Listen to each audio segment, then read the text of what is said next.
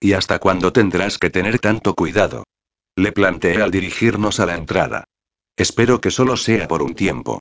Intencionadamente, nos buscaron una mesa apartada de las ventanas y alejada de miradas indiscretas en el salón del restaurante elegido, un lugar tranquilo, acogedor y muy elegante. Tomamos asiento y, en cuanto nos ofrecieron la carta, aproveché para retirarme un momento al baño. Pide lo que te parezca mejor, le pedí. Enseguida vuelvo. En el servicio, me observé en el gran espejo que ocupaba toda una pared. Iba bastante mona, pero parecía faltarme algo. Abrí el bolso y saqué un pequeño neceser que llevaba siempre encima, de donde extraje todo lo necesario para repasarme el maquillaje con un toque de polvos, máscara de pestañas, eyeliner y carmín rojo. Después tiré de las horquillas para deshacerme el moño y cogí un pequeño cepillo para cepillarme y ahuecarme mis largas y rojizas ondas del cabello. En cuanto mi cara y mi pelo estuvieron listos, me dije que todavía faltaba algo en mi ropa. Mejor dicho, sobraba. Los tacones y la falda estaban bien, pero me deshice de la chaqueta y desabroché varios botones de mi blusa negra. Observé detenidamente mi imagen y, con una sonrisa taimada, agarré la tela de una manga, tiré con fuerza y la arranqué de cuajo. Repetí la operación con la otra manga y ya sentí satisfecha cuando admiré el resultado de la nueva blusa, que dejaba a la vista la totalidad de mis brazos, mis hombros y un profundo escote con un leve asomo del encaje del sujetador. Unas gotas de perfume y perfecta. Me encaminé de nuevo a la mesa, contenta y expectante, aunque, decepcionada al observar a Christian hablando por teléfono.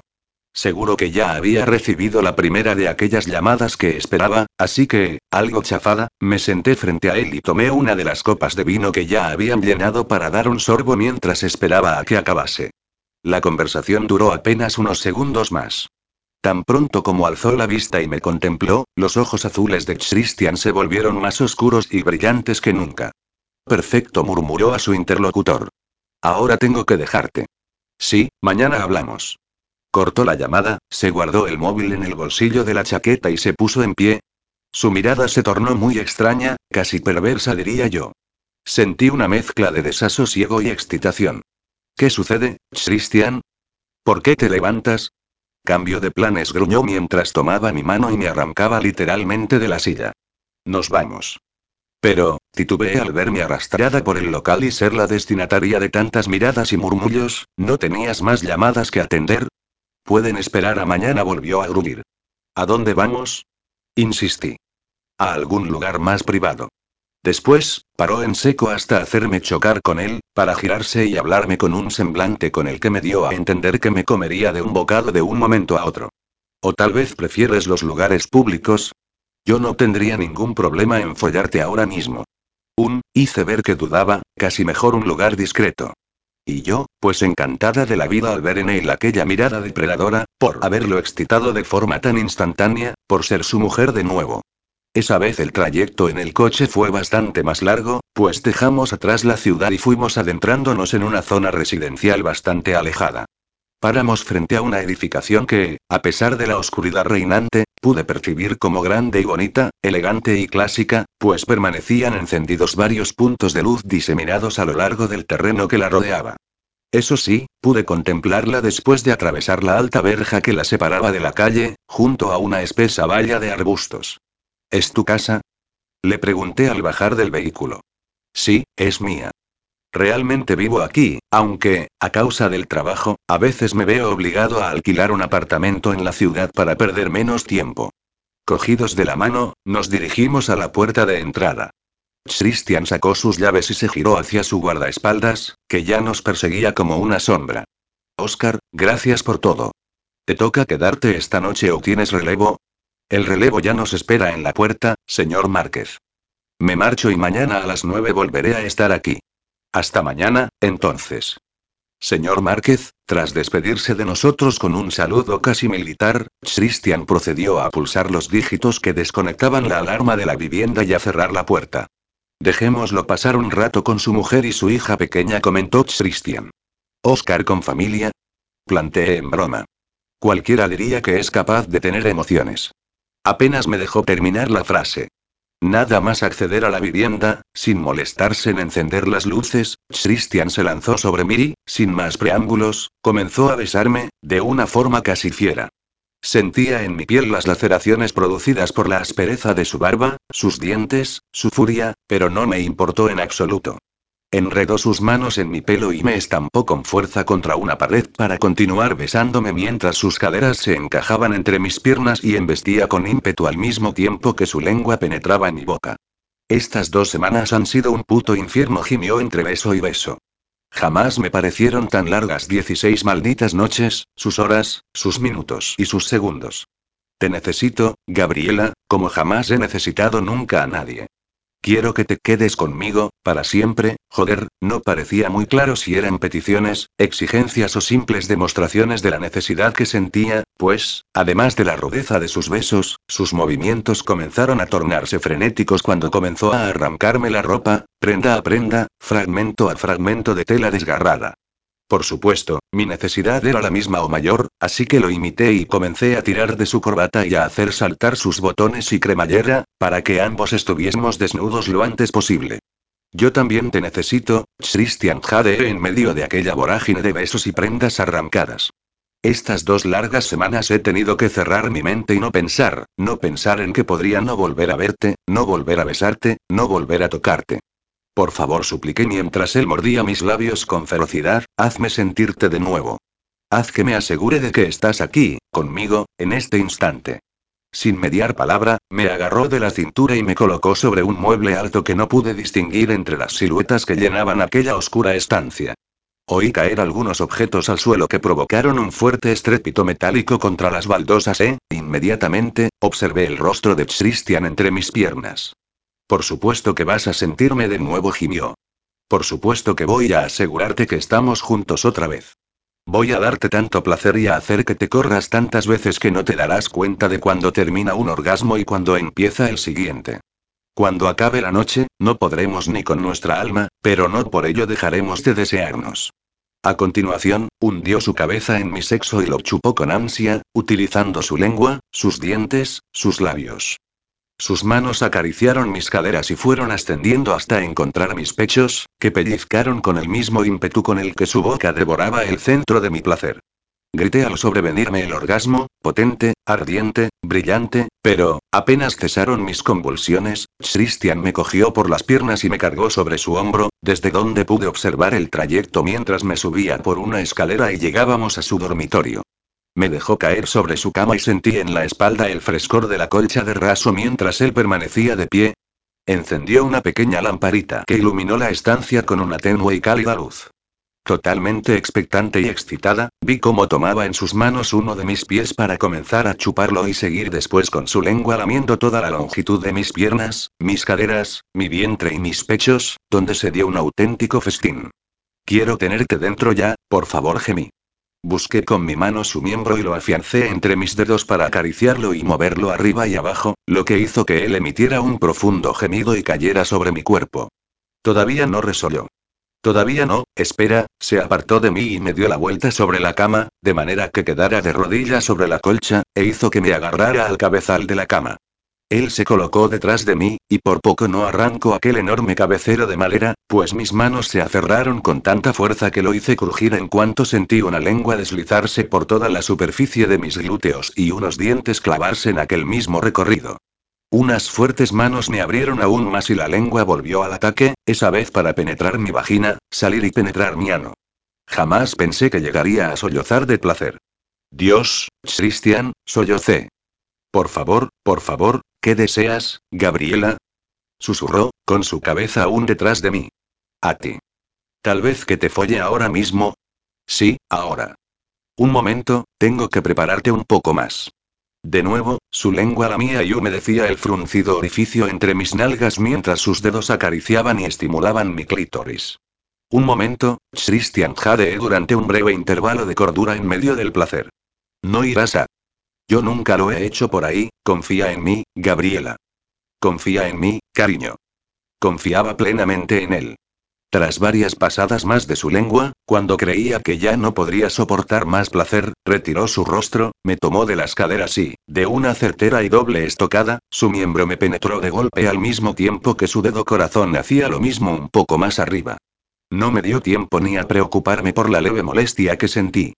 Jamás imaginé que la potencia de un orgasmo alcanzaría tan alta cota de placer. Pensé que mis piernas no aguantarían una convulsión tras otra y que desfallecería en cualquier momento, pero Christian me sujetaba con fuerza, dejándose ir igualmente cuando el clímax se apoderó de él y su semen caliente me inundó por dentro. Cuando él dio el último gruñido, nos dejamos caer los dos sobre la cama, desmadejados, exhaustos, satisfechos. Christian apartó las ropas de la cama y nos tapó a ambos. Necesitábamos una ducha y comer, pero, de momento, teníamos que sobreponernos a aquel encuentro, a aquel caos de deseo y necesidad. No estoy segura, pero creo que llegué a dormirme unos minutos, ralentizados por las suaves caricias que Christian le prodigaba a mi pelo y mi espalda, aunque esas mismas maravillosas sensaciones fueron las que me hicieron, al final, abrir los ojos. Yo voy a ducharme, me dijo.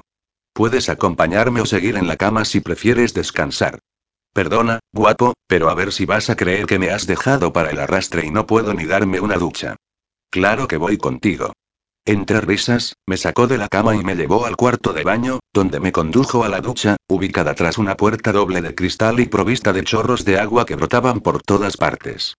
No sé si llegaría a decir preocupante, pero sí resultaba prodigioso, casi mágico, el hecho de que, nada más mirarnos, tocarnos y besarnos, ya no pudiéramos parar. Bajo el tibio torrente de agua, Christian me besó de nuevo con ansia y deslizó sus manos por cada hueco de mi cuerpo antes de sentarse sobre un pequeño asiento del que disponía aquella ducha y colocarme a mí encima.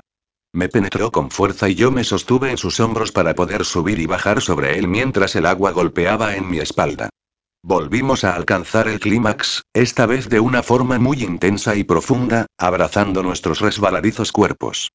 Yo dejé caer mi frente sobre su hombro, satisfecha, pero una sombra tuvo que cruzar mi mente en aquel preciso instante y él me lo notó nada más mirarme.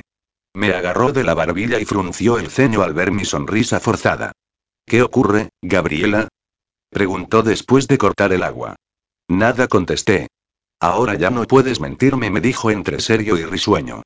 Es que, es solo una chorrada. Gabriela, vale. Bufé, a pesar de saber que llevaba toda la razón. Se habían acabado las mentiras y las medias verdades. Al volver a hacerlo contigo en la ducha no he podido evitar recordar la ocasión en la que Olga me dijo que se te da bien follar en la ducha. Cariño me dijo, aún sujetando mi barbilla, no he sido un santo, a pesar de que los estudios y el trabajo no me han dejado mucho tiempo para fiestas.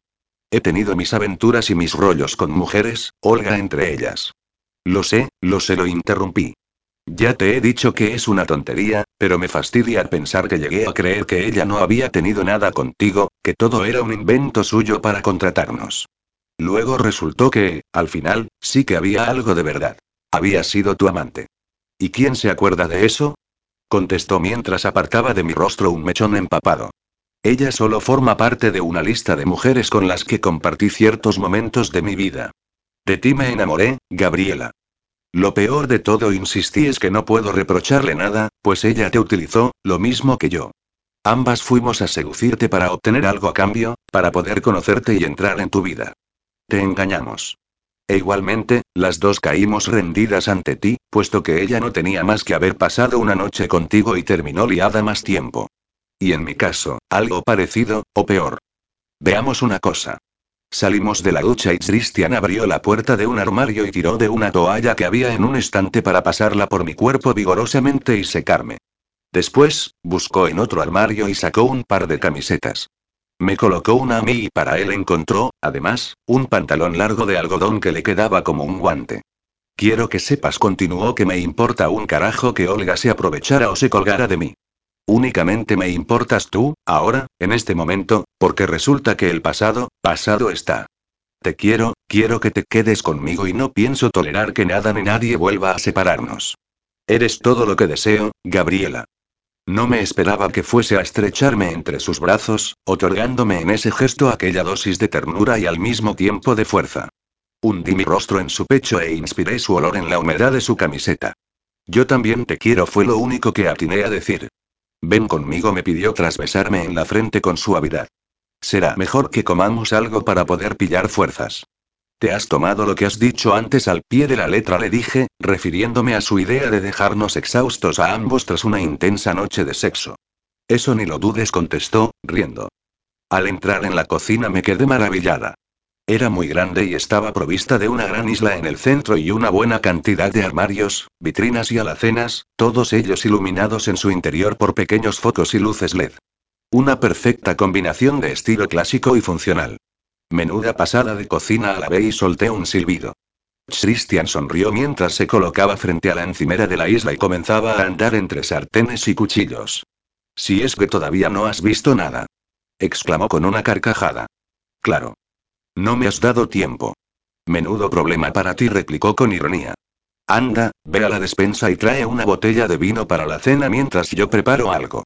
La despensa estaba separada de la cocina por un hueco en forma de arco y en su interior había toda clase de alimentos y utensilios, aparte de una pequeña bodega.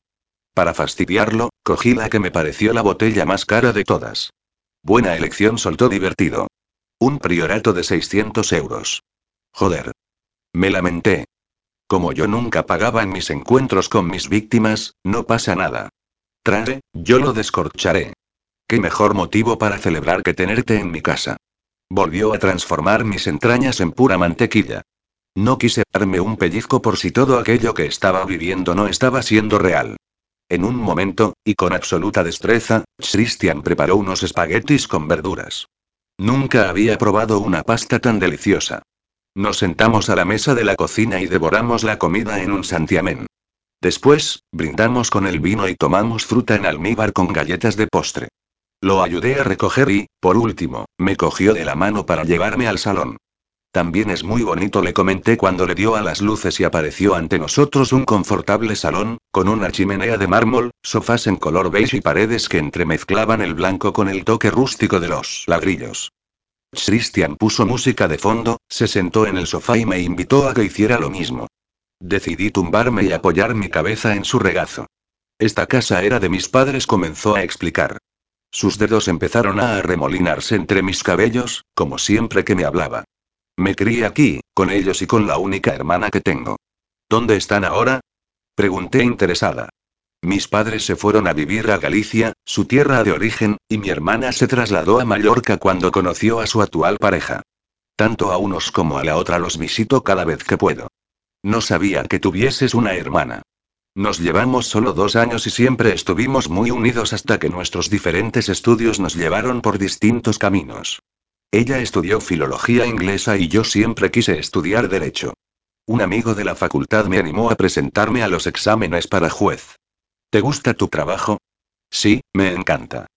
Con mi esfuerzo y un poquito de suerte, espero poder llegar aún más alto en la judicatura de este país. Mi sueño es pertenecer al Tribunal Supremo, aunque necesito 15 años de experiencia como mínimo. No creo que estuviese explicándome su vida con ningún interés especial.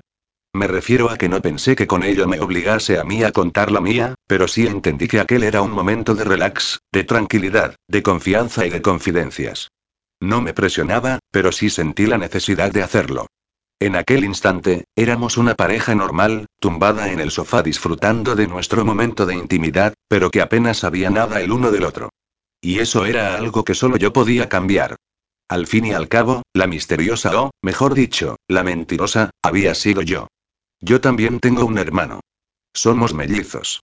Hubo un instante de silencio. Incluso creo recordar que su mano paró un segundo de acariciar mi pelo, pero, como si no quisiese perturbarme y me alentase a seguir, continuó con su relajante movimiento sin apenas percibir que había cesado. ¿Él también es pelirrojo? No. Rey. Para su suerte, él tiene el pelo castaño y ni una sola peca en su cuerpo. Pues entonces tú te llevaste la mejor parte, afirmó con ternura. Dios.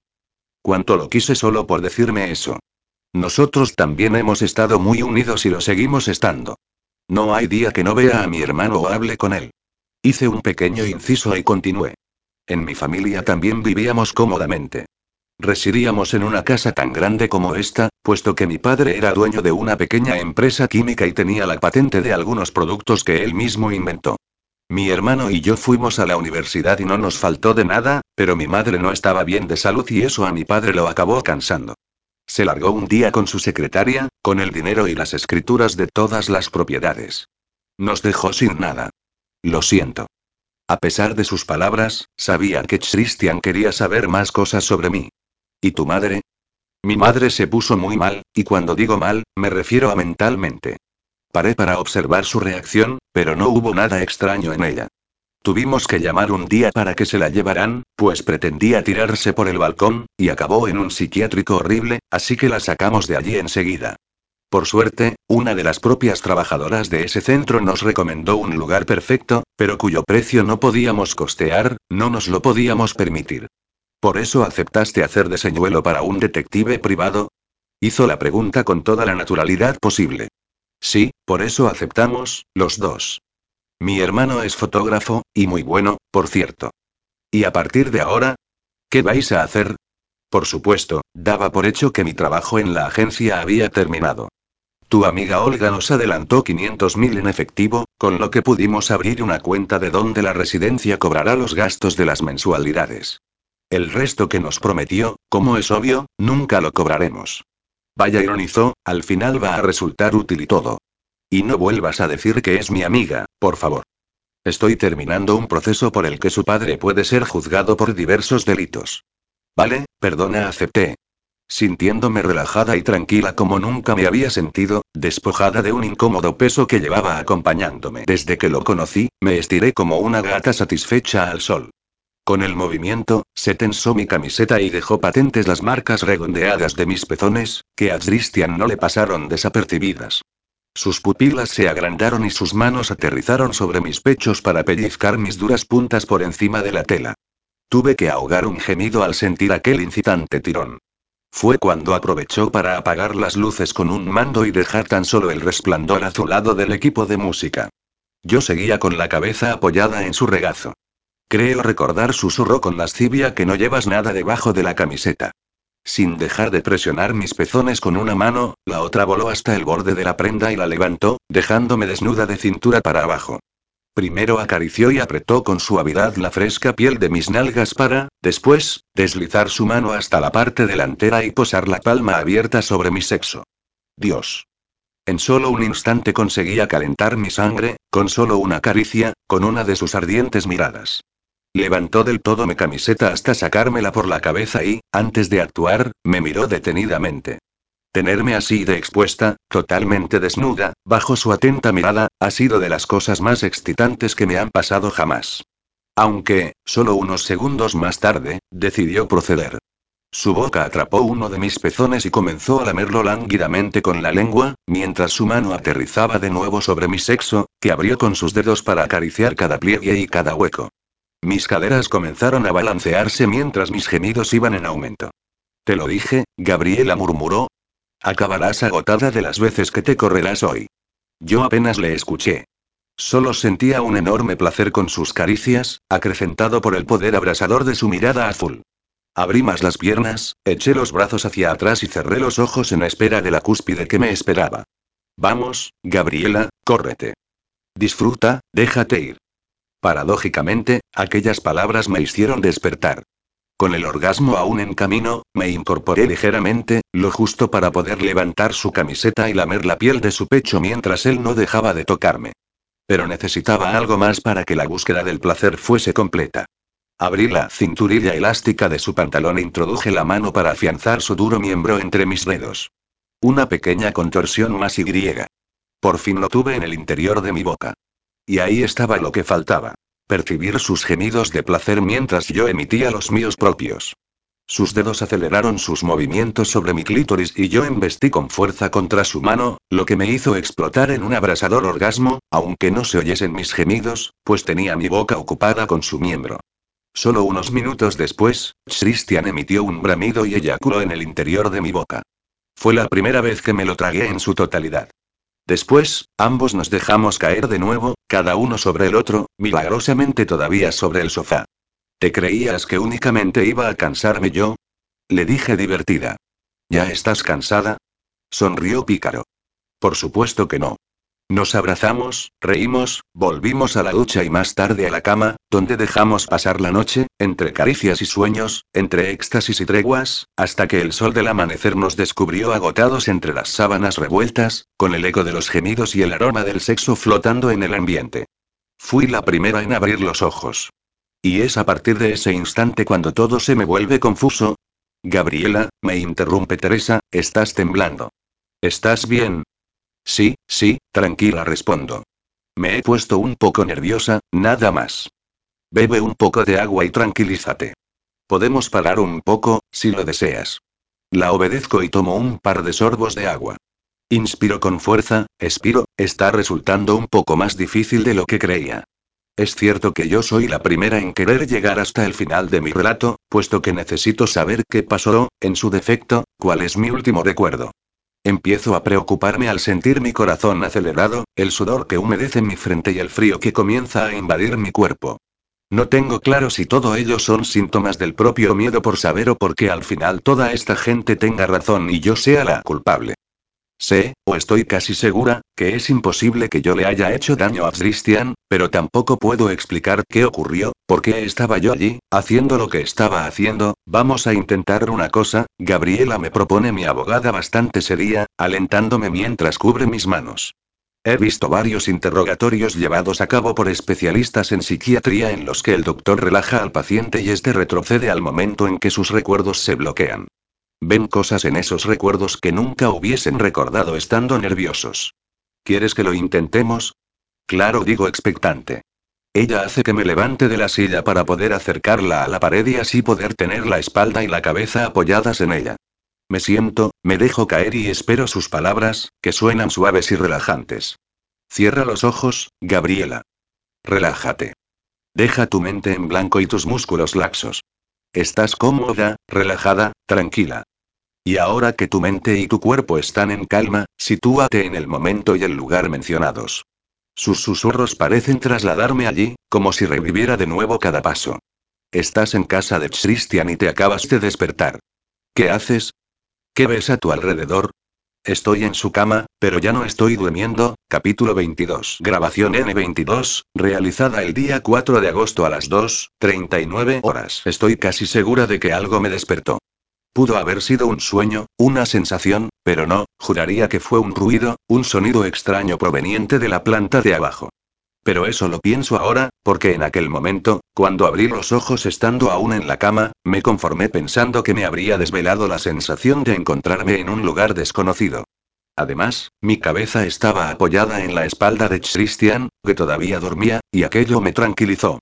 Me incorporé y, con la ayuda del resplandor de las primeras luces del día que entraba a través de las persianas, me levanté de la cama y busqué algo que ponerme. Había soñado muchas veces con la fantasía de vestirme con una camisa de hombre y eso hice, después de coger la primera que encontré en el extenso vestidor de Christian, una blanca con rayas azules. Descalza, intentando no hacer ruido, salí de la habitación y bajé la escalera que llevaba a la planta inferior mientras me abotonaba la camisa. Me sentí reconfortada cuando entré en el salón y el sol ya entraba a raudales por las ventanas. Me asomé a través de una de ellas y observé el precioso jardín que rodeaba la casa, cubierto de verde césped y salpicado de coloridos macizos de flores diversas. Incluso emití una silenciosa carcajada cuando me pareció apreciar una piscina al fondo del terreno. Me sentí eufórica y feliz, muy feliz. Recuerdo que en aquel instante pensé en mi hermano y en mi amiga, en lo pronto que los invitaría a visitarme. Incluso pensé en mi madre y me asoló la tristeza, pues la imaginé allí, en medio de aquella alfombra natural, junto a su cuaderno y sus lápices, pintando al sol. Justo en aquel instante fruncí el ceño. Había alguien en el jardín e, instintivamente, me abroché un par de botones más de la camisa. Eran jardineros y creo recordar que eran dos. Uno de ellos cortaba el césped y el otro podaba unos arbustos. Y creo que había alguien más, sí, había también un vecino, cuya valla medianera separaba su terreno del de Christian. Me pareció que estaba subido en una escalera quitando hojas secas de la hiedra de la valla. Hizo un movimiento con la cabeza como saludo y continuó con su tarea. Me aparté de la ventana, pero no la cerré. Me gustaba que entrase el olor a hierba recién cortada, el sonido de las tijeras de podar y los trinos de los pájaros. Me recordó a lo mismo que yo oía de pequeña, cuando vivía en una casa con un jardín tan grande como aquel y abría la ventana de mi habitación por las mañanas. Sonreí al encontrar todavía parte de nuestras ropas en la entrada y algunos objetos en el suelo que cayeron del aparador al que Christian me encaramó. Por suerte, localicé mi móvil y aproveché para mirar la hora. Eran las seis y media nada más, pero nunca había estado tan encantada de madrugar. Así, con renovada energía a pesar de haber dormido tan poco, me dirigí a la cocina, donde me puse a tararear una canción mientras buscaba lo necesario para hacerme un café. Tardé un poco en hacerme con los muebles, pero conseguí averiguar el lugar donde se guardaban las tachas, los cubiertos, el azúcar o el propio café, que opté por prepararlo en cápsulas por rapidez, aunque también había una cafetera convencional. Justo cuando el líquido negro humeaba en la taza, unos fuertes brazos me agarraron por la cintura. En un principio me sobresalté, pero enseguida me giré para corresponder a Christian con un abrazo y pude contemplarlo todavía con los vestigios del sueño en su rostro. Su cabello estaba revuelto, su barba más espesa que de costumbre y solo llevaba el pantalón de algodón sobre el cuerpo. Vamos, que saltó de la cama y prácticamente cayó en la cocina, aunque a mí me pareció de lo más apetecible. Por mi parte, yo debía de tener una pinta muy poco glamurosa, pues no me había ni mirado al espejo y seguro que mi pelo debía dar bastante miedo. Al ver el hueco en la cama he temido que te hubieses marchado, murmuró con voz ronca y su cara hundida en mi pecho.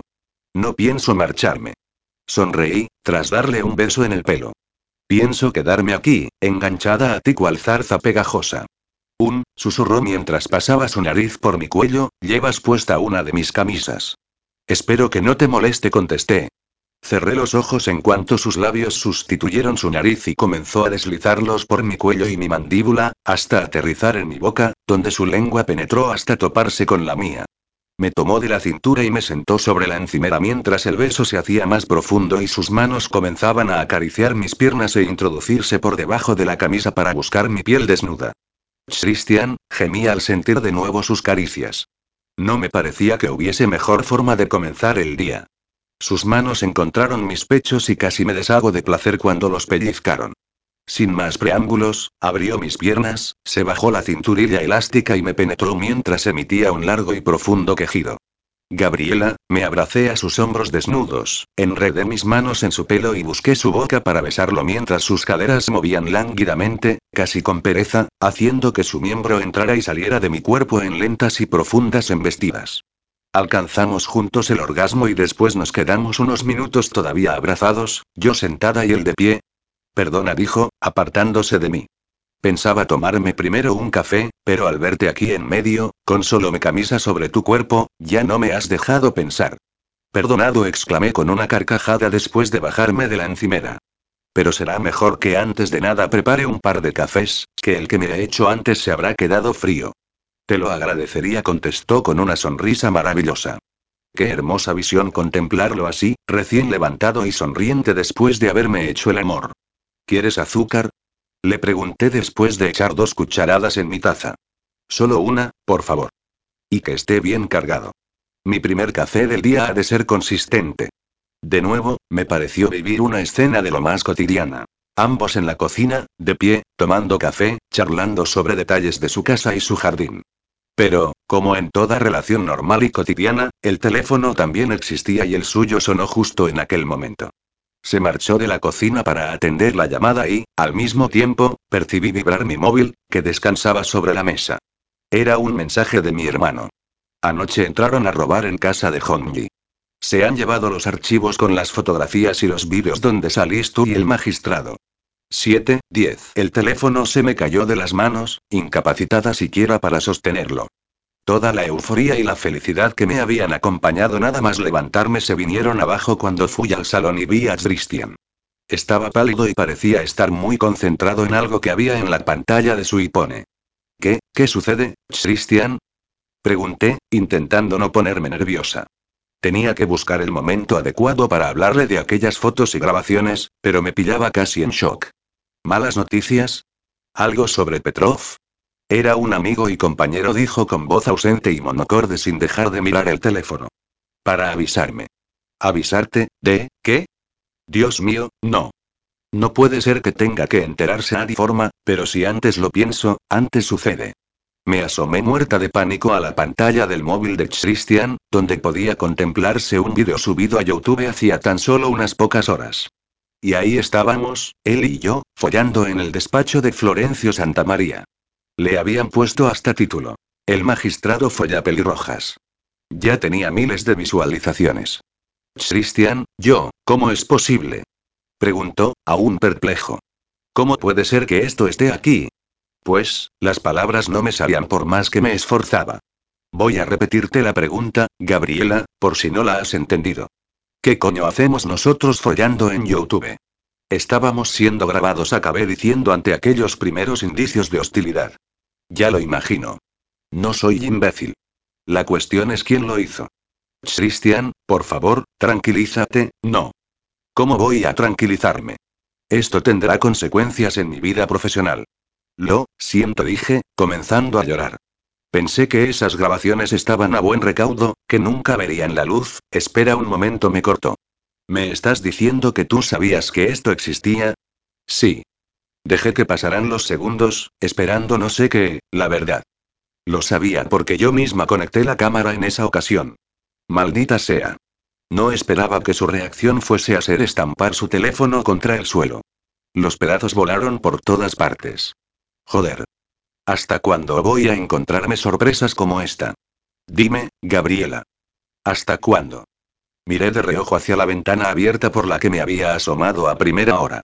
Al menos uno de los jardineros miraba en nuestra dirección.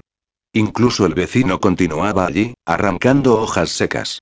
Claro, seguro que todos ellos son los testigos que se mencionan en la investigación y que nos oyeron discutir.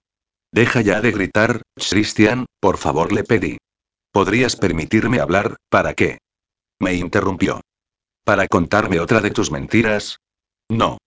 Chillé, harta ya de que no me escuchara. No es mi intención contarte más mentiras. Pero no te pongas histérico, entonces, cuando oigas la verdad. Lo recuerdo. Fue justo al decir aquella frase cuando comencé a sentirme mal. La visión se me volvía borrosa por momentos y noté brotar el sudor sobre todo en mi rostro y mi espalda. Creí que se trataba de los nervios, del miedo, de saber que aquella vez nada podría salvarme del desprecio de Christian. ¿Y qué verdad sería esa?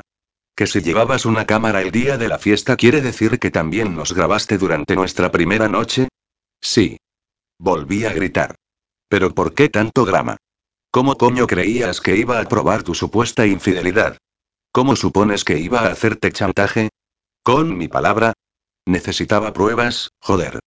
Pues estupendo, Gabriela dijo sardónico, aplaudiendo. Ha sido un éxito clamoroso. Acabas de joderme la vida. Muchas gracias. Me sentía cada vez peor. Cada vez sudaba más y cada vez oía menos a Christian. Yo no te la he jodido, imploré. Ha sido Olga. Ella ha debido de robar los archivos.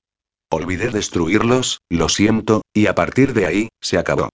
Todo se me volvió blanco, después negro y, por último, un terrible dolor de cabeza se apoderó de mí en el momento de sentir la luz del sol clavarse en mis ojos.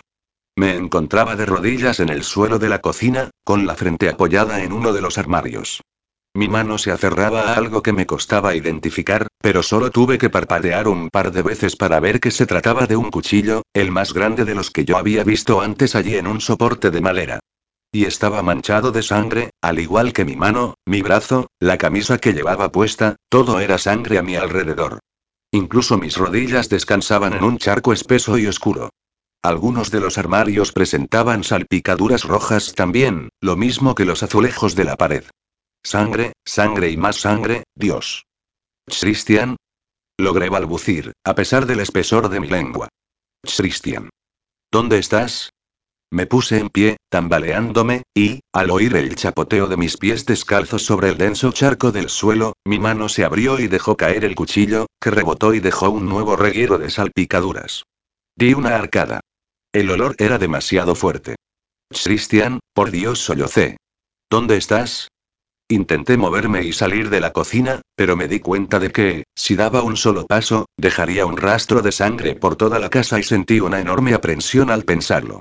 Por eso decidí abrir el armario destinado a productos de la limpieza y busqué trapos, mochos y un cubo, que llené de agua en el fregadero, donde también me lavé las manos, dejando que los restos sanguinolentos se fueran por el desagüe. Cielo santo. Aquella sangre costaba tanto de limpiar, sí, lo sé, no debería haberlo hecho, no debería haber limpiado ni tocado nada, pero, joder, en esos momentos no podía pensar. Estaba muerta de miedo, no sabía dónde estaba Christian y, para colmo, toda aquella sangre, recuerdo también ser consciente del cuchillo que yo misma había dejado caer al suelo. Lo miré con horror, rememorando que aquello estaba en mi mano poco antes y no entendía por qué, aunque solo había que sumar dos más dos para imaginar que una cosa llevaba a la otra. Cuando me dispuse a pasar el mocho por el suelo, oí voces y, a continuación, el estruendo provocado por alguien que echaba la puerta abajo. Joder. Gritó Oscar al aparecer en la cocina pistola en mano. ¿Qué coño ha pasado aquí? ¿Dónde está Márquez? Yo, fui consciente en aquel preciso instante de lo que estaba contemplando el escolta. A mí, con una camisa empapada de sangre, intentando deshacerme de las pruebas que inundaban aquella cocina. Este se quieta. Me gritó. Me apuntó con la pistola, cogió el móvil con la mano libre y llamó a la policía. El resto, ¿puedes imaginártelo? Teresa me mira y suspira. Ha apagado el que parece el último cigarrillo que se fumará conmigo en esta sala. Tiene el ceño muy fruncido, como si quisiese analizar mis últimas palabras o algo no estuviese claro. En realidad, todo sigue igual de brumoso. No entiendo que no se haya investigado el tema de Petrov y su hija. Dinero, supongo le contesto.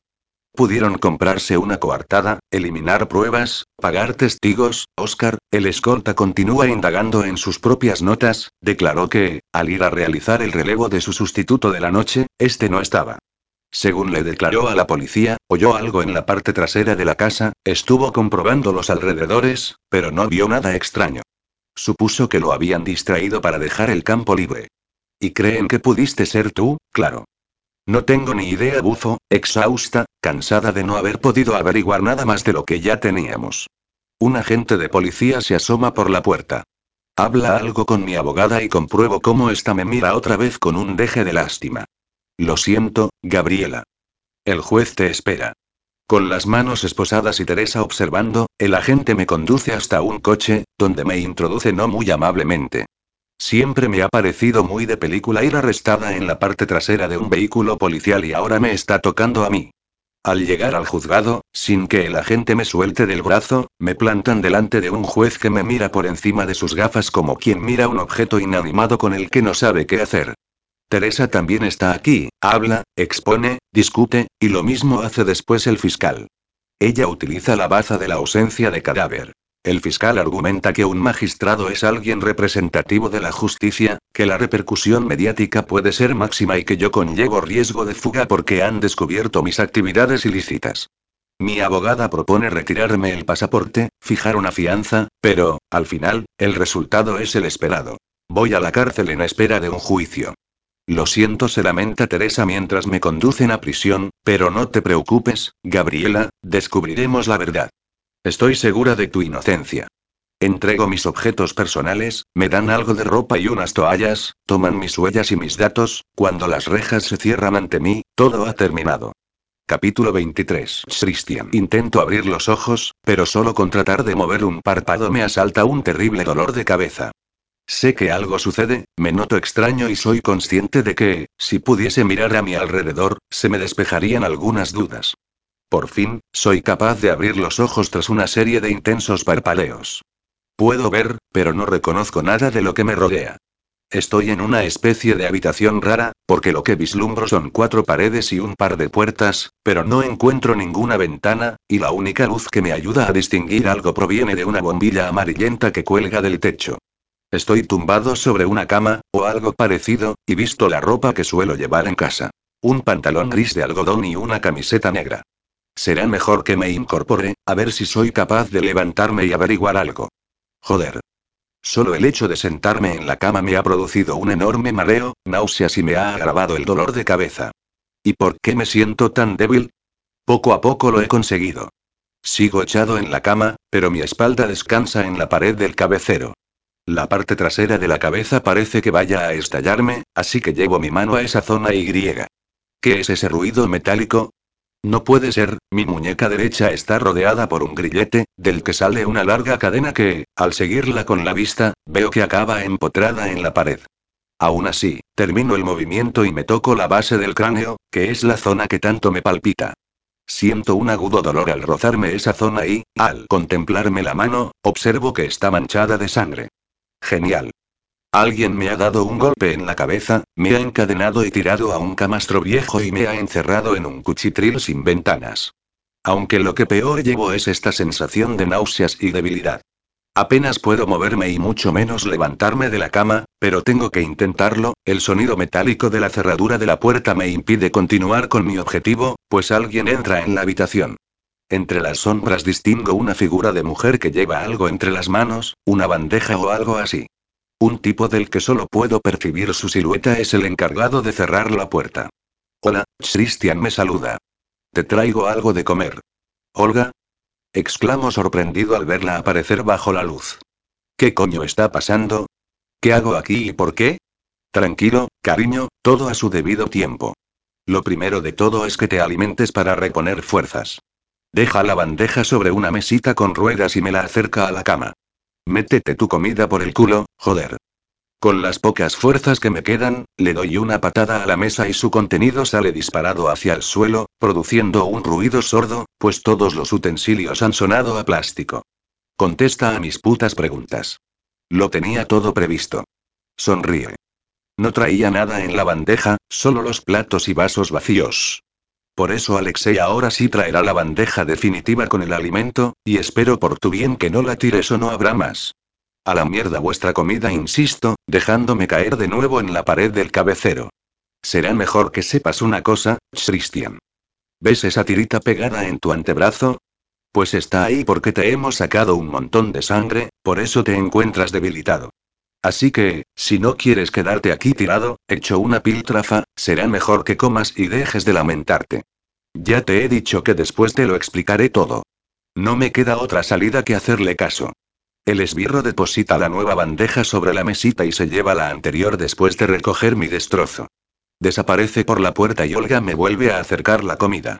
Vamos, come me señala dulcemente, como si yo no supiera de qué pasta está hecha esta mujer. La verdad, estoy famélico y esta comida huele de maravilla. Aún no tengo ni idea de qué quiere de mí esta gentuza, pero adivino que matarme de hambre no, precisamente. Levanto las tapas y observo un plato de arroz con gambas, un entrecot, un panecillo, un par de plátanos, una botella de agua y un café. Poco a poco, ante la atenta mirada de Olga, comienzo a comer. Me molesta el grillete y la cadena gruño. Quítamela. Eso no va a poder ser, me contesta tranquila. Tengo que asegurarme de que no te escapas, y esta es la mejor lo siento, cielo dice con un mohín, pero, si te sirve de consuelo, la cadena tiene la longitud necesaria como para que puedas moverte por la estancia y puedas ir al servicio. Señala la segunda puerta de la habitación. Pórtate bien y no me veré obligada a atarte la muñeca directamente a la pared, con lo que no podrías lavarte y tendrías que hacerte pis encima. Qué desagradable, ¿verdad? Lo que yo decía, un auténtico ángel. Cuando termino toda la comida y me bebo el café, Olga desplaza la mesita hacia la puerta y se sienta a los pies de la cama como una madre amorosa. Es ironía, claro. Y ahora, explícame qué está pasando, le digo, tajante. ¿Qué hago aquí, Y? De pronto me viene a la cabeza lo último que recuerdo. Estoy con Gabriela, en mi casa. Estamos discutiendo y compruebo cómo parece tambalearse y caer al suelo. Por todos los santos, Olga exclamo, incorporándome de golpe. ¿Dónde está Gabriela? ¿Qué le habéis hecho? Tranquilo, cariño. A nadie le ha pasado nada malo. Si te relajas y tienes un poco de paciencia, te lo contaré todo. Qué poco me ha faltado para decirle que, como vuelva a llamarme cariño, la estrangulo. Gabriela me explicó que ibais a por ella, le digo algo más calmado. Temo que esta loca se cabree y se largue sin aclararme nada, pero es a mí a quien habéis secuestrado. Olga sonríe. Una sonrisa que me recuerda a una de aquellas sirenas de la Odisea, que parecen preciosas pero que, al final, sacan sus afilados dientes y te devoran sin contemplaciones. Tu querida Gabriela, por fin, demostró ser la inteligente mujer que parece y se dio cuenta de todo. Sí, iba a por ella, aunque tu aparición en escena me pareció de lo más estimulante. Déjate de rodeos, Olga. Sabes que vamos a por tu padre y que acabará en la cárcel. No me niegues que eso ha sido clave para jugármela. Oh, sí, mi padre ya sabe que esta vez no escapará. Está viejo y cansado y no le quedan fuerzas para huir. Además, con todo a lo que tiene que enfrentarse, la cárcel no es tan mal sitio para él. Entonces, si tan claro lo tenéis, ya sabrás que supe de su existencia hace tan solo unos pocos años me corta. Nuestra relación ha estado cargada de altibajos y fue hace algo más de un año, precisamente, cuando me reconcilié con él. Supongo que ya estaba cansada de odiarlo. ¿Por qué dices precisamente? Porque, justo en aquel momento, ya había averiguado el método utilizado por mi padre para separarme de mi prometido. Ya tenía en marcha en mi cabeza un plan para vengarme de la mujer que se prestó a hacerse pasar por su amante. Fue entonces cuando mi padre me contó que estaba acorralado y, entre otros, surgió tu nombre. Un día me presenté en tu juzgado, te vi y pensé que eras ideal para mi plan. Joven, guapo, sin pareja estable. Si no llega a ser porque mi venganza era lo más importante, te juro que me habría enamorado de ti. Y ese pensamiento fue el que me llevó a la conclusión de que eras perfecto para que nuestra querida pelirroja sucumbiera igual que yo. Me enviaste tú las fotografías, por supuesto confirma. Sabía que Gabriela tenía mucho éxito con los hombres en su inmoral trabajo, pero no podía arriesgarme. Fui enviándote esas imágenes de ella antes y durante el tiempo que nos enrollamos. Una de aquellas noches de sexo salvaje, mientras dormías, accedí a la habitación donde habías ido colgando las fotos. No imaginas lo satisfecha que me sentí al saber que te habías tomado la molestia de imprimirlas y engancharlas en una pared. Mi mente viaja a aquel instante, cuando recibí la primera fotografía. No tenía ni idea de lo que estaba pasando, ni quién podía ser aquella chica, pero contemplarla me impactó. No miraba a la cámara, lo hacía a ninguna parte, y aquella mirada perdida se clavó directamente en mi pecho. Su ondulada cabellera rojiza, su piel blanca y ojos azules dejaron huella en mí. Y cuando fui recibiendo el resto de ellas, cada vez me obsesioné más con aquellas bellas imágenes, por eso las imprimí y extendí sobre un panel con las fechas de su recepción. Contemplarlas me inquietaba, pero, al mismo tiempo, llenaban un hueco en mí. El día que la vi cabreada por quitarle el taxi, me quedé en shock. Pensé que no podía ser ella, convencido como estaba ya de que era alguien irreal, por eso no reaccioné. Sin embargo, la noche en que tropezamos y volcó su copa sobre mí, decidí que tenía que ir a por ella, aunque me inquietara su presencia constante, aquellos encuentros casuales que nunca creí tales. Y después de no volver a aparecer en mi vida le contesto, decidiste que era el momento para actuar y presentarte en esa supuesta agencia de detectives. Fue divertido, dice, quedándose tan ancha. Hacerme pasar por una exprometida agraviada y vengativa no me costó mucho, pues formaba parte de la realidad, pero convencer a Gabriela de que debía enamorarte pasará a los anales de la historia de mi vida. Resultó tan dramático, te aprovechaste de su necesidad de dinero para el cuidado de su madre. Podré parecerte una loca, argumenta, posando en mí sus incisivos ojos grises, pero no soy idiota. Era un plan bien constituido, no una tontería para pasar el rato, aunque sigo pensando que fue divertido. Sonríe. Bueno, gruño, ya me has contado tus motivos, tus argumentaciones y todo lo que te ha dado la gana, así que creo que ya va siendo hora de que me cuentes qué hago yo aquí o me sueltes. Uf, dice, mirando su reloj y saltando de la cama, se me hace tarde. No puedo pasarme aquí todo el día. Tengo que irme. Maldita sea, Olga. Exclamo después de saltar también de la cama, pues ya me voy reponiendo un poco. No puedes marcharte y dejarme aquí. Sí que puedo, replica cuando le abren la puerta desde fuera, porque he de dejar pasar un poco más de tiempo. ¿Tiempo? ¿Para qué? No responde. La puerta se cierra en mis narices y oigo el sonido de los cerrojos del otro lado. Joder. Aún me quedan muchas preguntas por hacer. Intento hacerme una lista mental para la próxima vez que se digne visitarme mientras me encamino al baño. No está mal, para ser un horrible lugar. Hay un inodoro, un plato de ducha y un lavabo con un pequeño espejo, hasta una repisa con jabón, cepillo de dientes y utensilios para afeitarme. Abro el grifo, me echo agua en la cara y observo mi imagen. Tengo demasiada barba, el pelo opaco y la tez amarillenta, pero, aparte de tumbarme de nuevo en la cama, poco más puedo hacer. Me debo de haber dormido, a pesar de todo, del lugar, de lo que sé, de constatar que Olga me tiene retenido y encadenado y de ignorar qué ha pasado con Gabriela. Gabriela, siento tanto haberme cabreado con ella, al fin y al cabo, tenía razón. Siempre supe que me estaba metiendo en algo sucio, en una burda trampa, y, aún así, me dejé llevar, por la polla primero, por el corazón después. Cuando la vi ahí tirada, en mitad del suelo del salón, una horrible congoja se apoderó de mí cuando la llamé y zarandeé y no se despertó. Fue entonces, justamente, cuando sentí un impacto en la cabeza y todo se volvió negro. Vuelvo a oír los cerrojos de la puerta. No sé cuánto rato ha podido pasar desde que he hablado con Olga, pues ni siquiera llevo puesto el reloj y, obviamente, no tengo un móvil donde mirarlo. Creo que, con esta mujer, es mejor no mostrar ninguna clase de sentimientos ni desesperación por saber o me lo hará pasar peor. Seguiré tumbado, sin moverme, con los brazos bajo la cabeza, como si estar aquí echado mirando al techo fuese un hobby para mí. Hola, cariño me saluda. Esta tía es gilipollas. Hola, Olga. Veo que estás cómodo.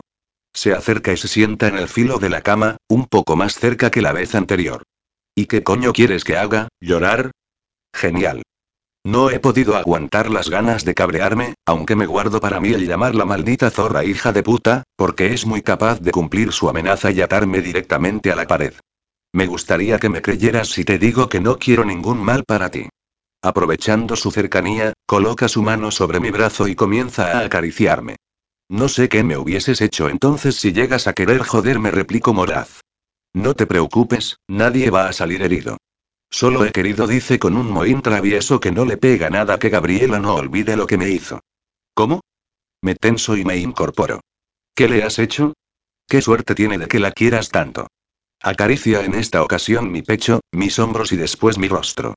Creo que ha sido la única vez que he podido ver un indicio de humanidad en sus ojos.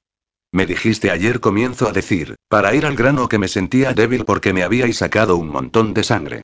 ¿Me explicarás para qué o volverás a hacerte la interesante? Bueno, levanta la mano y detiene sus caricias, volviendo a su fría expresión habitual, la necesitábamos para fingir un homicidio. ¿Homicidio? ¿Qué homicidio? El tuyo, cariño. ¿De qué coño hablas?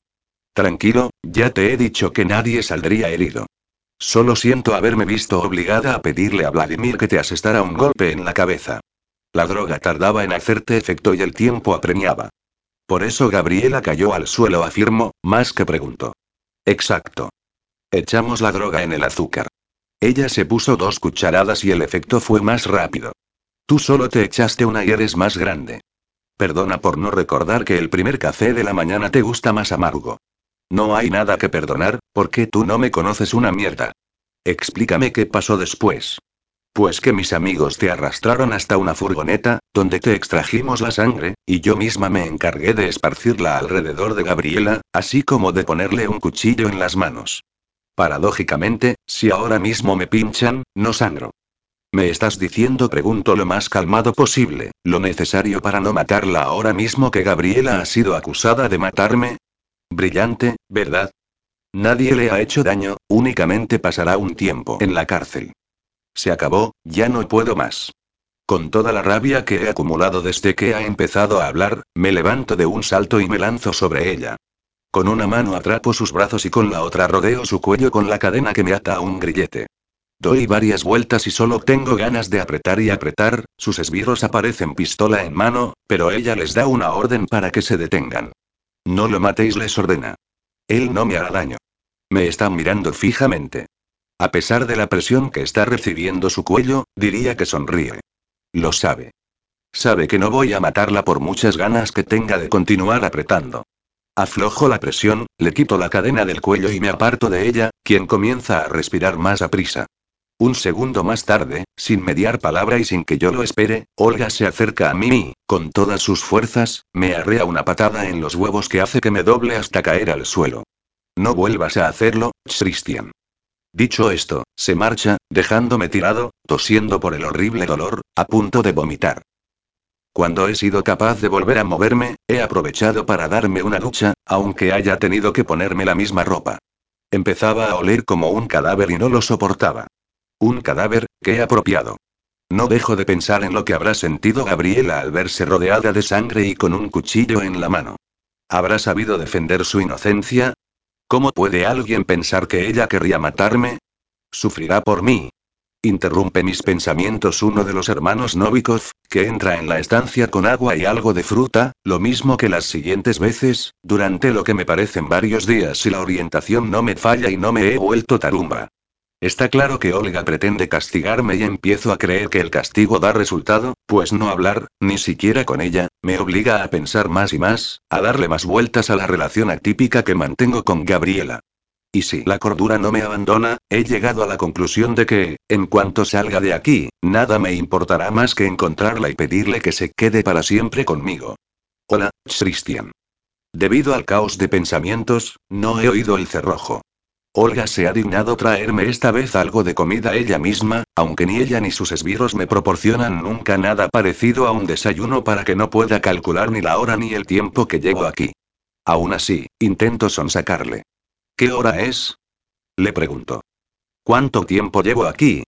Chist, tranquilo, no te preocupes. Coloca la bandeja sobre la mesita, pero la miro con aprensión. No me apetece comer nada. No la mires así, me dice, que no está envenenada. Si hubiese querido deshacerme de ti, ya lo habría hecho. No pienso en nada de eso, Olga afirmó, hastiado. Solo quiero que me digas cuándo cojones voy a salir de aquí. ¿O es que piensas retenerme durante toda una condena por homicidio? Pues me lo estoy pensando. No estoy segura de si Gabriela es consciente de lo que me hizo. Por una fracción de segundo, leo pesar en su expresión. Realmente, su historia es bastante triste. Gabriela está arrepentida de lo que te hizo e intento suavizarla, a ti y al resto de personas a quienes engañó. Se casó con otra, explica, como ausente. Entiendo que me habla de su antiguo prometido, y tiene una hija. Me dijo que le había puesto Olga porque no había podido olvidarme, pero ya no podía dejarlas a ellas por mí. Una fina lágrima baja por la satinada piel de su mejilla. Ahora mismo puedo contemplar lo hermosa que es, el exotismo de sus rasgos, la delicadeza de su piel, sus rasgados ojos grises. Y puedo sentir su dolor. Lo siento. No puedo expresarle nada más. Pero entonces, me comprenderás más si te digo que la amo y que debo salir de aquí y demostrar que estoy vivo. Ya no merece la pena hacer más daño. Por favor, Olga apelo a su humanidad. Tal vez, si nos hubiésemos conocido en otras circunstancias, me dice, como si despertara de pronto, podríamos haber llegado a algo tú y yo. Tal vez. Me refiero a algo más que a la aventura sexual que mantuvimos, aunque estuvo genial. Sonríe. Cuando follábamos me olvidaba de quién eras y de lo que pensaba hacer contigo. Muy halagador digo, torciendo el gesto. Ambos dejamos que pasen unos instantes de silencio. Parece que estemos sopesando ideas, esperando, al menos yo, que algo la haga cambiar de opinión, pero vuelvo a sentir que la sangre me hierve de indignación cuando la veo levantarse para marcharse. Olga la llamo, si me dejas marchar, te prometo que omitiré tu nombre en mi declaración. Lo sé, Christian. Sé que, entre otras cosas, podrías acusarme de secuestro, pero no tienes pruebas contra mí. Lo negaría todo. Ni tú ni Gabriela pudisteis ver nada. Y mucho menos temo a su jefe, el dueño de la agencia de detectives. Ese solo se ha preocupado de salvar su culo. Lo has planeado todo bien, suspiro. Por quien no puedo hacer nada es por tu padre. La policía dispone ya de todas las pruebas y lo próximo será detenerlo. Lo sé, y lo esperábamos. Has hecho lo que debías. Su próximo movimiento es acercarse de nuevo a mí. Yo estoy de pie, en medio de la siniestra estancia, aún encadenado a la pared. Olga se aproxima, coloca sus manos en mis hombros y acerca su boca a la mía para besarme. Abre mis labios, introduce su lengua y la desliza por cada hueco de mi boca. Es un beso experto y sensual, pero que me deja tan frío como los que ya me diera durante nuestra efímera relación. Mucha suerte, Christian. Contemplo cómo desaparece por la puerta después de despedirse, pero vuelvo a oír el cerrojo y el grillete sigue rodeando mi muñeca. Nada ha cambiado. Olga. Vuelve. Con furia, comienzo a dar tirones de la cadena. Tiro y tiro, sintiendo la presión en mi hombro y en mi clavícula. Cuando, además, siento escozor, observo que el grillete me está dejando una marca sanguinolenta en la muñeca. Maldita sea. Sácame de aquí. Llego a agotarme de gritar y de tirar de la argolla de la pared. Caigo rendido en la cama, maldiciendo por la posibilidad de que me hayan abandonado allí o tenga que acabar cortándome el brazo para poder escapar. Cuando despierto de mis convulsos sueños, no estoy muy seguro de estar en mis cabales, pues la puerta de entrada está abierta, mi muñeca está libre del grillete y, a los pies de la cama, hay una muda de ropa completa para mí. Un traje, una camisa, ropa interior y zapatos, todo cogido de mi propio armario. Me ducho, me visto y procedo a largarme de aquí. Capítulo 24. Gabriela. Otro día igual, idéntico al de ayer, seguro que exacto al de mañana. Todos los malditos días me parecen fotocopias dentro de este lugar. Por fortuna mi módulo no es uno de los conflictivos. Tengo la suerte de tener unas compañeras que se han ofrecido a ayudarme a adaptarme y que me parecen bastante majas, pero paso de involucrarme. No quiero cogerle aprecio a nadie. Hoy mismo han intentado convencerme para que me apunte a cursos de pintura o manualidades, pero he rechazado su propuesta. Sé que me paso el día en un rincón sin hablar con nadie y seguro que ya mismo consigo que no me hable ninguna de ellas, pero no puedo evitarlo. No me interesa nada, nada me motiva y solo deseo que los días pasen rápido y no sentir nada, porque, cuanto más pienso, más siento, y debo evitarlo a toda costa. Gabriela Vargas. Oigo la voz de una de las funcionarias. Tienes visita. ¿Una visita? Dios. Esto es una excepción, claro. En este caso sí que puedo permitirme sentir, porque he saltado de mi retiro en un rincón del patio para acercarme con diligencia al edificio. Tiene que ser Daniel, no tengo a nadie más. Llevo tantos días pensando en él, la funcionaria me conduce a la sala de visitas y mi corazón casi se me sale del pecho al contemplar a mi hermano. Está guapísimo, como siempre, aunque un velo de tristeza parece cubrir sus ojos claros. Tristeza que se convierte en alegría al verme aparecer. El abrazo que nos damos hace que me rompa por dentro. Daniel, estás aquí. Rompo a llorar. Estás aquí, estás aquí, Gaby, preciosa, él también llora mientras me abraza, tan fuerte que creo que me dejará sin respiración, pero no me importa. Así nos pasamos minutos, llorando cada uno en el hombro del otro. Su abrazo me reconforta, me da calor, ánimos para seguir, a una falta de motivación o de objetivos. Te veo bien, le digo al separarnos. Tengo que limpiarme los mocos con la manga del jersey para poder hablar. ¿Cómo te va? ¿Cómo conseguiste salir? Toma, cariño. Saca un pañuelo del bolsillo de su chaqueta y me lo ofrece. Estoy bien, dentro de lo que cabe. Me impusieron una fianza y he podido salir hasta que se celebre el juicio y se dicte sentencia, aunque, según mi abogado, si nadie me denuncia, puede que me libre. ¿Fianza? Le pregunto sorprendida. ¿Quién te la ha pagado? Agárrate, no te vayas a caer. Fue Julián.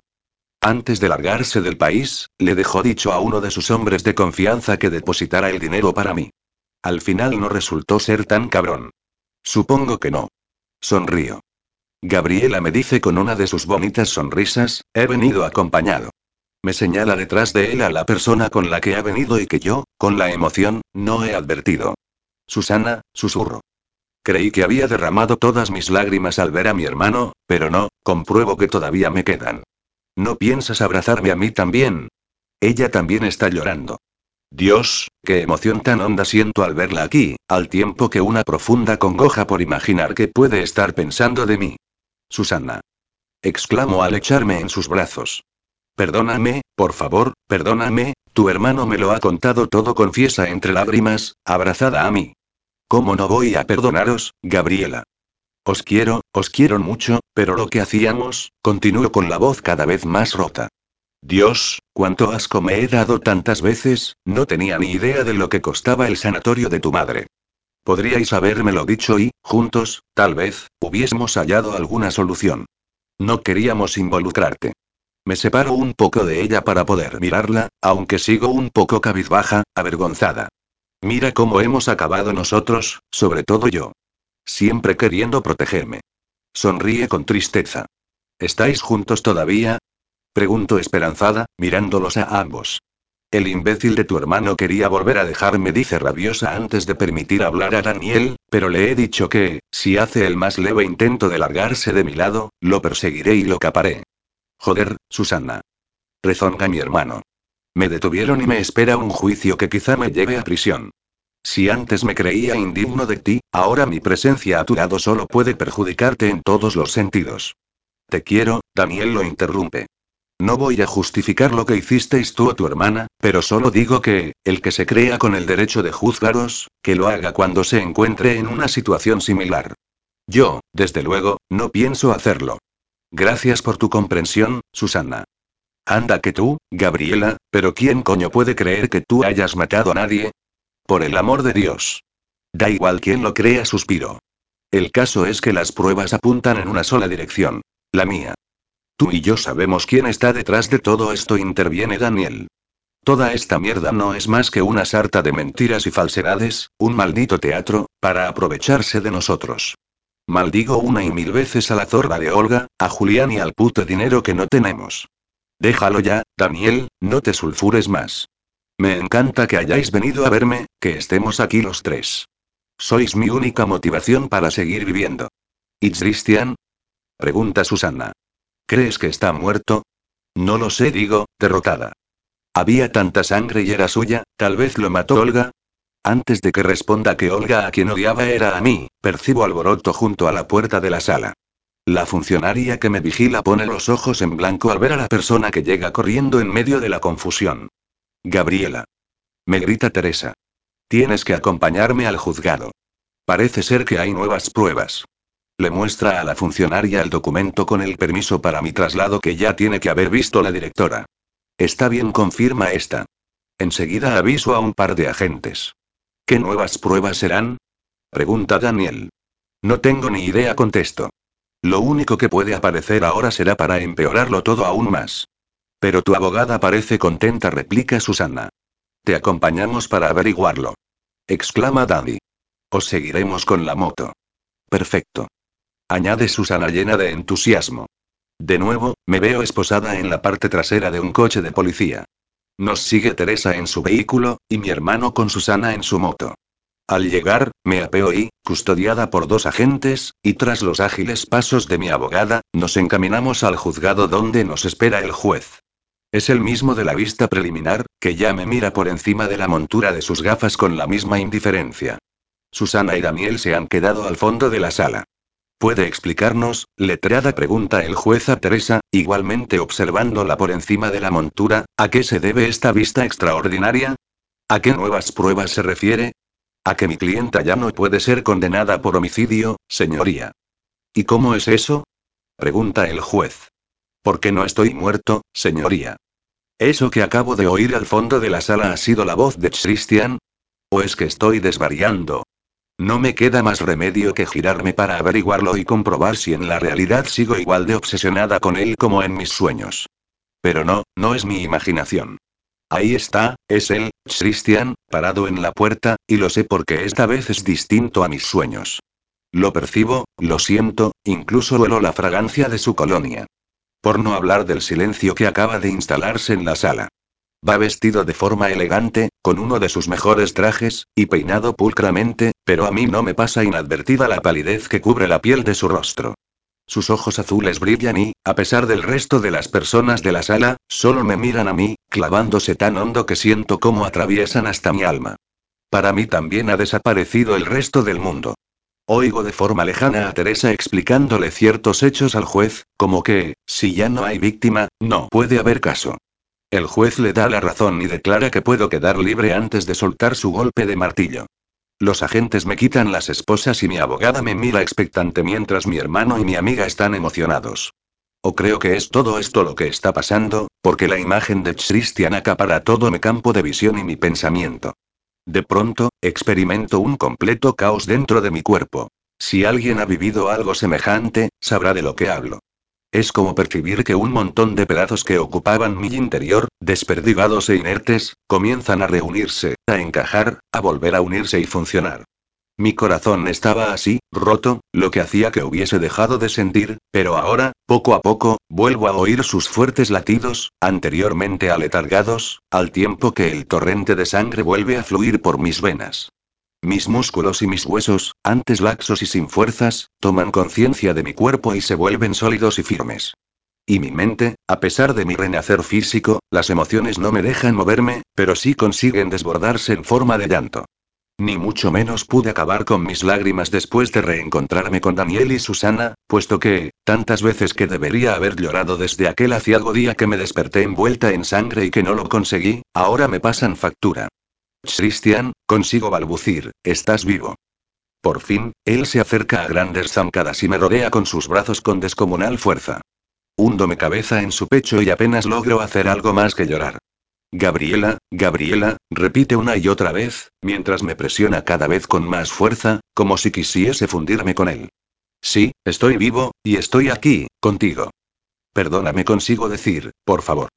Perdóname por todo el daño que te he hecho, Chis me hace callar suavemente, al tiempo que posa sus labios una y otra vez sobre mis revueltos cabellos, deja de pedir perdón. Te quiero, Gabriela, y ahora mismo solo una cosa me importa de verdad. Tú. Quiero estar contigo para siempre, el resto de mi vida, y al diablo con todo lo demás. A malas penas logra desengancharme de él para poder mirarme. Con las yemas de sus dedos trata de enjugar el torrente de lágrimas que aún baja por mi rostro y me mira con una sonrisa tan tierna que consigue que le entregue mi corazón para siempre. No llores más, cariño. Todo ha pasado ya y tenemos una vida por delante. Una vida que no me importaba si no estabas tú. Pero ahora sí, porque estás aquí. Te quiero, Christian. No sé cuánto tiempo más durará este abrazo, no me importa. En él hay demasiadas emociones, sentimientos y algo no menos importante que todos deberíamos practicar más. Perdón. Epílogo. Un año después, tras una intensa jornada laboral, sienta de maravilla tumbarse al sol, más si es en una hamaca de tu propio jardín, en tu casa. Me he deshecho de mi traje y mis tacones, me he puesto un bikini aquí estoy, tumbada bajo los rayos vespertinos. Eso sí, alternando el sol y la sombra que me ofrece parte de un toldo instalado junto al porche, y después de ponerme un kilo de crema protectora factor 50, porque, con una piel tan blanca como la mía y llena de pecas, no puedo arriesgarme. Desde el fondo del jardín, en la piscina, me llegan los chapoteos que me hacen compañía. Son Daniel y Susana, que aprovechan estos días de calor para visitarme en mi casa y hacer uso, sobre todo, de la piscina. Me encanta que vengan, pues, a pesar de que nos vemos con toda la asiduidad que podemos, no siempre es posible hacerlo en casa. Me hace feliz verlos felices a ellos. Susana continúa trabajando en la misma gran compañía, allí donde comenzamos como becarias. Ya tiene su propio despacho y secretaria, como siempre habíamos soñado, pero no es para nada una jefa borde. Alguna vez, incluso, hemos vuelto a quedar con mis antiguos compañeros y me he reencontrado con Mark. Está saliendo con una chica que entró para sustituirme. Paradójico, ¿verdad? También es cierto que conmigo nunca se hizo demasiadas ilusiones. Daniel ha tenido que centrarse un poco y decidirse a trabajar para un par de publicaciones de viajes nacionales y aceptar algún que otro reportaje de moda y joyería. De todos modos, sigue trabajando como freelance y continúa con el sueño de que un día sus fotografías se publicarán en importantes revistas de geografía, ciencia, historia y cultura de ámbito mundial. De momento, ha llegado con Susana al acuerdo de marcharse unos días cada cierto tiempo a cualquier lejano rincón del planeta. De esa forma, él todavía puede seguir intentándolo, y ella es más feliz si él también lo es. En realidad, luego se echan tanto de menos que sus reencuentros son la envidia de cualquier pareja. Por cierto. Mi hermano tiene, incluso, un ayudante, o una especie de representante, por decirlo de una forma que suene lo más profesional posible, que le consigue trabajos, le busca contactos y lo acompaña en sus desplazamientos. Se trata de Ernesto, un poco decepcionado por no poder seguir adoptando diversas personalidades para poder demostrar sus dotes interpretativas, pero feliz porque hayamos seguido contando con él. Es un buen hombre y se merece esta segunda oportunidad que le ha dado la vida. Por supuesto, yo no continué trabajando en la misma empresa que Susana, y eso que Murillo el Pardillo demostró estar interesado en mi valía sin importarle lo que la gente dijera. Hizo todo lo posible para que volvieran a contratarme, pero no fue posible, aunque se lo agradeceré siempre. Y mucho más que tengo que agradecerle.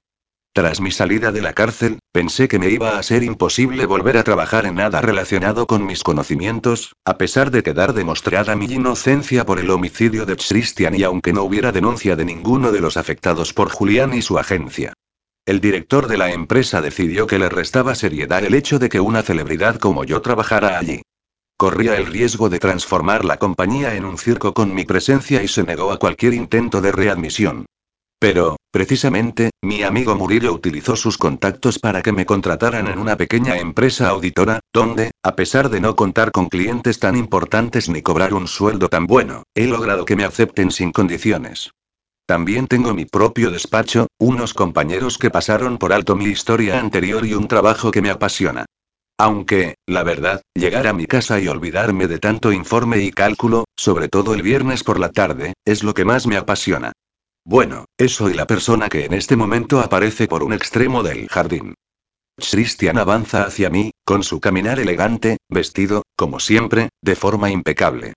Disimulo y hago ver que no lo he visto, ocultándome tras las gafas de sol, pero sin dejar de admirar a través de ellas el brillo dorado que un destello de sol le arranca a su pelo, la sonrisa ladeada que adorna su boca y la intensa mirada azul que desprenden sus ojos, fijos ya en mí. Él siempre pensó, tras lo ocurrido, que su carrera estaba acabada, a pesar de lo cual demostró que le dolía menos que perderme. Pero, aunque ciertas noticias y medios siguen haciendo mucho daño, la gente se olvida de ellos cuando otra noticia más escabrosa ocupa la prensa o las pantallas de televisión.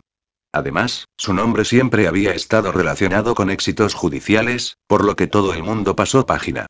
Su sueño de pertenecer algún día al Tribunal Supremo continúa siendo posible. Se lo merece.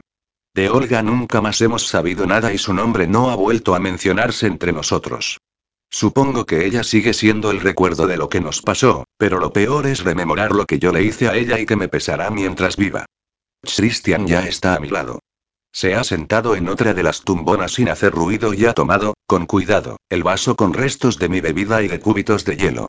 Observo cómo se dispone a volcarlo sobre mi estómago, pero, con rapidez, se lo arrebato de la mano y lo vuelvo a dejar en la mesa. Tramposa me recrimina. Sabía que me habías visto ya. Muy gracioso le digo. Ya te enseñaré yo más tarde qué hacer con un cubito de hielo. Cuando quieras me susurra mientras posa su mano abierta sobre mi vientre. El mero tacto de Christian en mi piel hace que me acelere, me acalore y mi sangre comience a fluir a toda velocidad. Por cierto, ¿sabes de dónde vengo? He ido a hacerle una visita a tu madre. ¿De verdad? Planteo emocionada. Fue de las primeras cosas que hicimos juntos, visitarla. Los dos se cayeron bien desde el principio y resultó muy emocionante poder presentarlos. Pues sí. Aunque sé que vosotros vais muy a menudo, quería ver su reacción al verme solo a mí, y, la verdad, ha estado encantada. Mi madre está encantada contigo, digo poniendo los ojos en blanco. Eres irresistible para las mujeres de cualquier edad. Me conformo con parecerle irresistible a una joven pelirroja. Sus dedos, todavía sobre mi vientre, se desplazan hacia arriba hasta llegar a mis pechos, que comienza a pellizcar a través de la tela del bikini. Suelto un suspiro tan hondo que giro la cabeza hacia la piscina en busca de testigos, pero la pareja feliz sigue con sus juegos de enamorados en el agua y pasan de nosotros. Christian, gimo, aquí no, lo sé bufa tras apartar la mano, pero la culpa es tuya. Recibirme con algo que apenas tapa una mínima parte de tu cuerpo ha hecho que lo que venía a decirte se me haya ido de la cabeza. Y es algo muy importante y griega. Delicado. ¿Qué ocurre, Christian? Me incorporo de golpe y me coloco las gafas de sol sobre la cabeza. Me alarma ver en él ese velo de preocupación en sus preciosos ojos azules. Como sabes, me explica, bastante serio, nadie ha dudado de mi integridad profesional y podré aspirar a ascender en mi carrera gracias al éxito de la operación y a aceptar ciertas condiciones. Lo recuerdo con texto expectante. Me pone nerviosa y me enerva pensar que todavía duden de la honestidad y la profesionalidad de Christian. Pero añade con énfasis, como también sabrás, vivimos en un país todavía un poco anticuado, donde aún prevalecen algunas tradiciones y, en ciertos ámbitos, se siguen teniendo muy en cuenta. Ya le digo con una mueca, una forma sutil de decir lo retrógrados que son algunos, pero no entiendo dónde quieres ir a parar y me estás asustando. No pretendía asustarte. Hace una pausa teatral. El caso es que no me queda más remedio que comunicarte que, aunque no me obliguen, me han hecho saber que, si cumplo un requisito más, aún estaré mejor considerado y me será más fácil ascender en mi carrera. A saber, que sea un hombre casado. No sé qué se me ha abierto más, si los ojos o la boca. Intento leer en la expresión de Christian algo que me oriente a saber si le ilusiona o le incomoda hacerme esta petición, pero no acierto a ver más que un brillo travieso en sus iris azules. ¿Me estás diciendo, le pregunto despacio, que le haría bien a tu futuro profesional casarte conmigo? Más o menos, sí. Ya sabes que yo haría cualquier cosa por ayudarte, Christian. ¿Incluso casarte conmigo? Bueno, contesto como si no me interesara mucho, supongo que también. El problema es, ¿problema? exclama, alarmado. ¿Qué problema? Pues que soy una romántica, Christian contestó con una sonrisilla, y una petición de matrimonio tan fría, escudándote en una obligación, pues no acaba de hacerme mucha gracia. Su respuesta a mi comentario ha sido una sonrisa y una mueca de alivio. Adorable. Cuando me da la sensación de que va a hacerme una petición más formal, mi hermano y Susana nos interrumpen, apareciendo de pronto junto a nosotros, todavía mojados por sus juegos en el agua. Mi hermana tiene razón, dice Daniel. Vaya mierda de petición de matrimonio. Pues yo la encuentro apasionante, por lo inesperada contribuye Susana.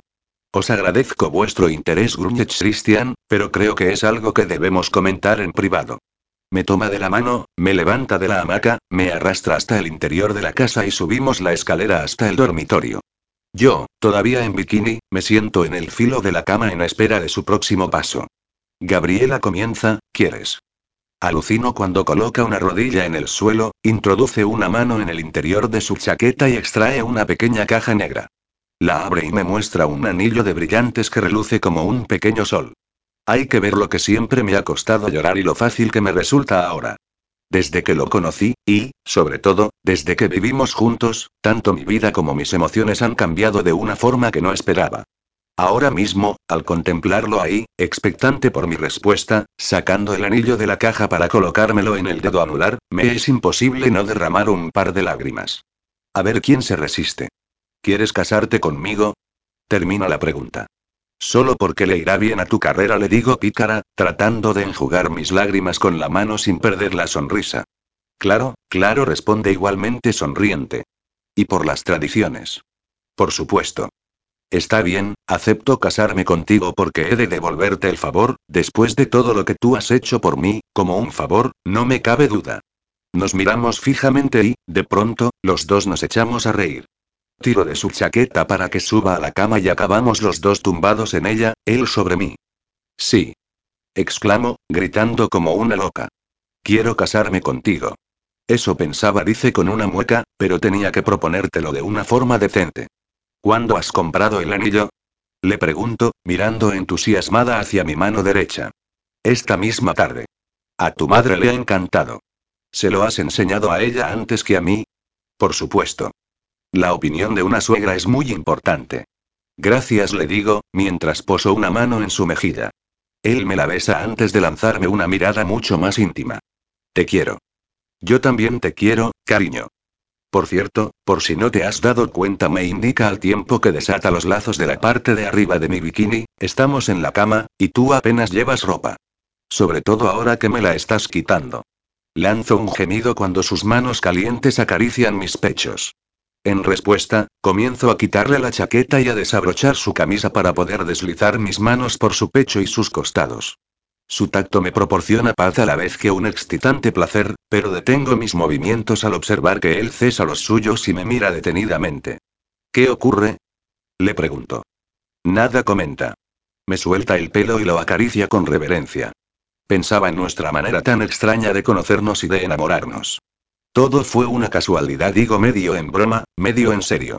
Sabes que yo no creo en las casualidades. Lo sé, acepto con ternura. Tú crees en lo que ves y en lo que sientes.